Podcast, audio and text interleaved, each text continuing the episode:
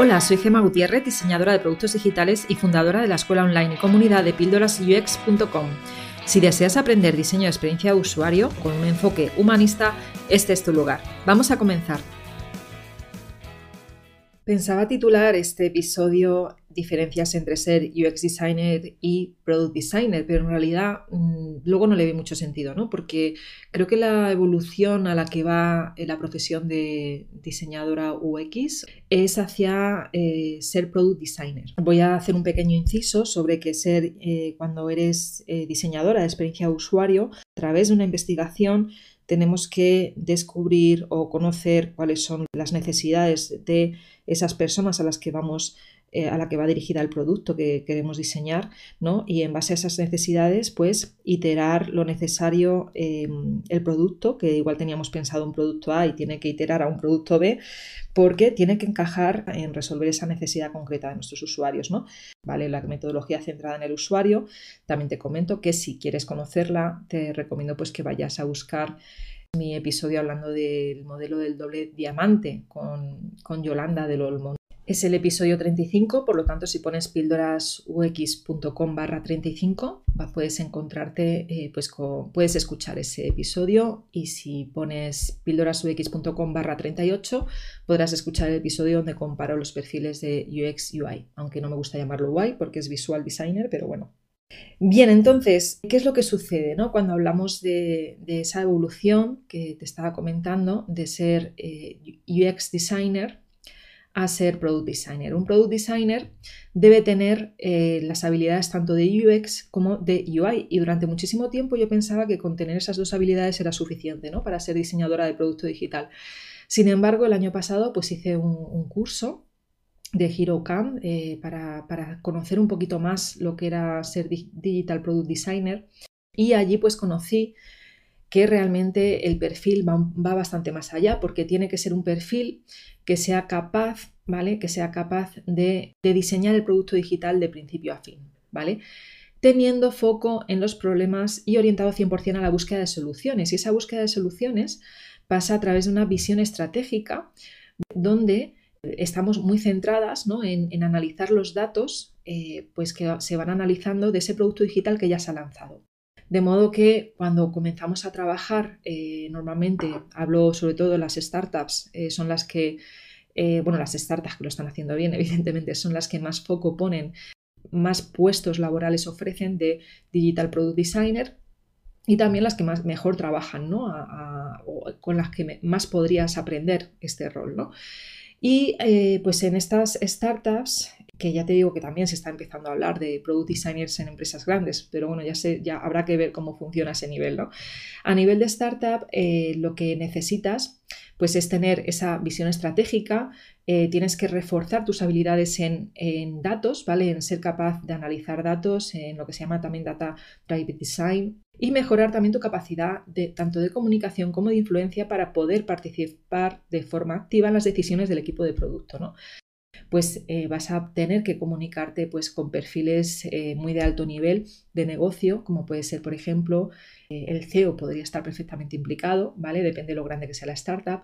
Y todos los stakeholders responsables de distintas áreas, ¿no? Puede ser, por ejemplo, la persona responsable de tecnología sería CTO, la persona responsable de productos sería CPO, y bueno, así podría seguir, ¿no? Con marketing, etcétera. ¿Qué pasa? Que tienes que estar en esas reuniones, tienes que ser capaz de participar y no solamente capaz de participar, sino también de influenciar para mejorar ese producto. Es una mejora continua lo que hay en los productos digitales que están eh, pues lanzando esas startups. ¿no? Hay una mejora continua a través de ese análisis de datos y, bueno, pues aquí ya pues entro un poquito más en la teoría que quiero, de la que quiero hablarte hoy de los conocimientos que tienes que adquirir para ser product designer. Hace tiempo que una diseñadora me escribió por LinkedIn para proponerme que hablara de este tema. El caso es que como ya tenía programados casi todos los episodios de las siguientes semanas, pues le tuve que decir que lo haría, pero bueno, más adelante. Y ya han pasado varias semanas desde entonces. Creo recordar que esto fue, no sé si en el mes de enero o febrero, ya estamos en abril del 2021, pero yendo al grano, ¿qué es lo que hacemos los product designers? ¿no? Porque yo al principio te decía pues que, para mí hace, hace, pues yo diría el año pasado sobre estas fechas, para mí era pues tener ese perfil híbrido, ¿no?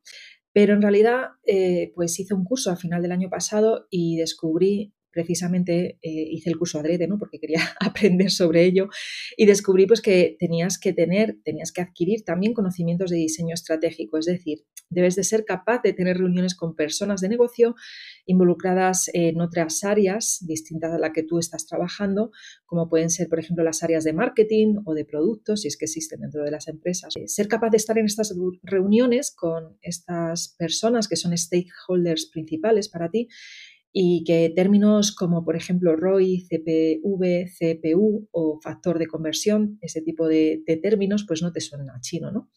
Pero el problema es que si tu trabajo actual como UX designer no te permite aprender de negocio, difícilmente vas a poder entender algo eh, en estas reuniones si aplicas y acabas trabajando como product designer. ¿no?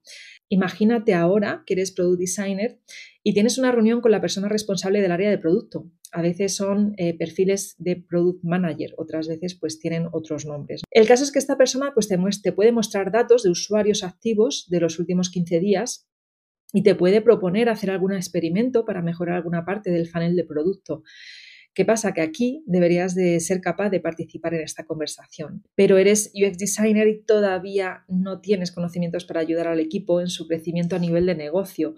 Por lo tanto, pues si deseas poder aplicar estas ofertas de trabajo con este rol de product designer, pues deberías de, adquirir conocimientos de negocio estratégico y en concreto lo que yo te recomiendo es que aprendas eh, o tengas conocimientos de lo que se llama growth hacking.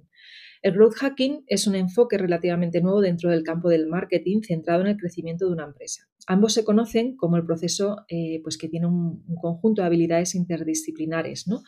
Eh, del mundo digital. El objetivo del growth hacking es probar rápidamente las ideas que pueden mejorar el recorrido del cliente y replicar y escalar las ideas que funcionan y, modificar o abandonar las que no funcionan antes de invertir pues mucho dinero en recursos eh, para llevar adelante estas, ¿no? La parte de growth hacking también importante recalcar o decirte pues que también forma parte de lo que se ha llamado comúnmente medición UX. Esto sucede cuando el producto ya se ha lanzado. No sucede en las primeras fases, cuando el producto todavía no ha sido creado, ¿no? El growth hacking además está muy relacionado con empresas emergentes, con las startups. ¿Por qué? Porque estas en las etapas iniciales necesitan un crecimiento rápido en poco tiempo y tienen normalmente presupuestos ajustados, tienen además un equipo pequeño. Entonces, em, son sobre todo las que más utilizan el growth hacking, aunque también está llegando a empresas corporativas más grandes. Dentro de las startups, además, puede existir un equipo que se llama equipo de growth, muy centrado en conseguir adquirir nuevos clientes, nuevos usuarios y retener eh, pues a los que ya tienen como clientes, ¿no? De hecho, hasta han salido ofertas de trabajo buscando perfiles que se llaman Growth Designer, aunque esto para mí sí que puedo decirte que es muy nuevo, ¿no?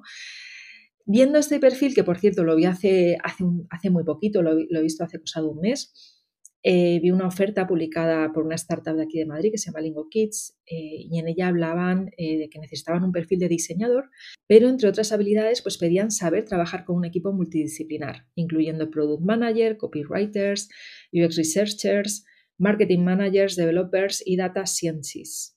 Vamos, científicos del dato, ¿no? O científicas del dato. También eh, recalcaban que debías de saber las bases de comunicación de marketing. Está claro que, lo que necesitaban era que, que puedas ¿no? participar en esas reuniones donde se va a hablar eh, pues de toda esta terminología que se utiliza tantísimo en los equipos de growth. Si buscas ahora mismo, si quieres, entra en LinkedIn y busca ofertas de empleo como Product Designer y vas a encontrar que piden eh, pues habilidades parecidas, es decir, van a pedirte las de siempre, las, de un perfil de UX designer, pero también te van a pedir eh, pues habilidades o conocimientos de marketing posiblemente, ¿no? O de analítica de datos o de saber eh, medición UX, ¿no? Resumiendo, lo que buscan estas empresas es que seas capaz de, diseñar nuevos productos y servicios digitales que aumenten la fidelidad y el engagement de los clientes y ayudar a orientar el negocio para cumplir los objetivos marcados por el equipo de growth y marketing. Aquí eh, depende, evidentemente, de cómo estén montados los equipos de cada empresa. Como te decía, no todas las empresas tienen equipo de growth. Eh, la mayoría que los tienen suelen ser startups.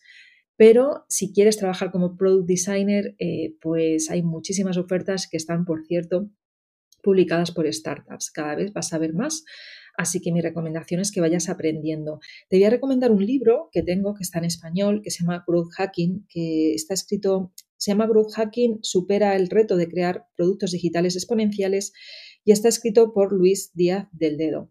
Yo me lo compré hace poco, es muy, eh, se lee rápidamente, es muy, muy fácil de entender y bueno, pues te recomiendo que, lo leas si quieres eh, ir aprendiendo poquito a poco para ser product designer, porque yo creo que, no hay que esperar en estos casos ¿no? a, encontrar un trabajo con ese rol, sino formarse antes para, eh, sobre todo cuando puedas entrar y comiences a trabajar de ello, pues no tengas grandes dolores de cabeza, que, que si no te aseguro que los vas a tener. También te comento que si deseas aprender un poquito más sobre cómo convertirte en product designer, puedes escuchar un episodio avanzado donde te hablo un poco más sobre growth, sobre qué son los, los funnels de conversión, las distintas etapas. Para ello, eh, te comento que he creado una página, eh, se llama buymeacoffee.com barra píldoras. Lo pongo en el artículo relacionado a este podcast, que es el número 61, por lo tanto también puedes buscarlo en píldorasux.com barra 61 y ahí encontrarás al final del artículo relacionado a este, este episodio, encontrarás un enlace para eh, pues ser mecenas de Píldoras UX. Ah, esto es algo, pues es mi propio experimento como product designer, se podría decir. Y bueno, pues eh, lo he hecho porque creo que si te gusta mi podcast y deseas acceder pues, a un episodio exclusivo al mes, eh, te recomiendo que te unas a esta membresía para mecenas, donde además de entrar en la comunidad privada en Discord que tengo para mis estudiantes, también podrás acceder al episodio exclusivo mensual donde eh, voy a profundizar un poquito más en este tema de ser product designer. Si no, pues bueno, siempre tendrás el libro que te he recomendado o podrás buscar información por internet, que ya sabes que siempre eh, hay muchísimo por internet, ¿no? Así que aquí acaba este, este episodio. Eh, como ves, es un poquito más cortito. Los episodios que yo ahora voy a, donde no van a ser, que no van a ser entrevistas, donde voy a participar yo exclusivamente, pues los voy a hacer más cortitos y a mis mecenas pues le daré acceso al, episodio un poquito más largo. Y aprovecho también para darte otra noticia ya que acabo este episodio y es que en vez de publicar semanalmente, a partir de ahora voy a publicar quincenalmente porque necesito un poquito de tiempo para poder centrarme un poquito más en este, este contenido de valor que quiero aportar a mis mecenas y también a los nuevos cursos que pienso lanzar eh, durante estos meses de abril, mayo y alguna otra sorpresa que caerá ya en junio seguramente. Así que aquí me despido y pasa una buena semana. Si después de escuchar esta píldora te quedaste con ganas de más, entra a mi escuela online de Tribooks, un lugar donde UX designers de todo el mundo aprenden, evolucionan y hacen comunidad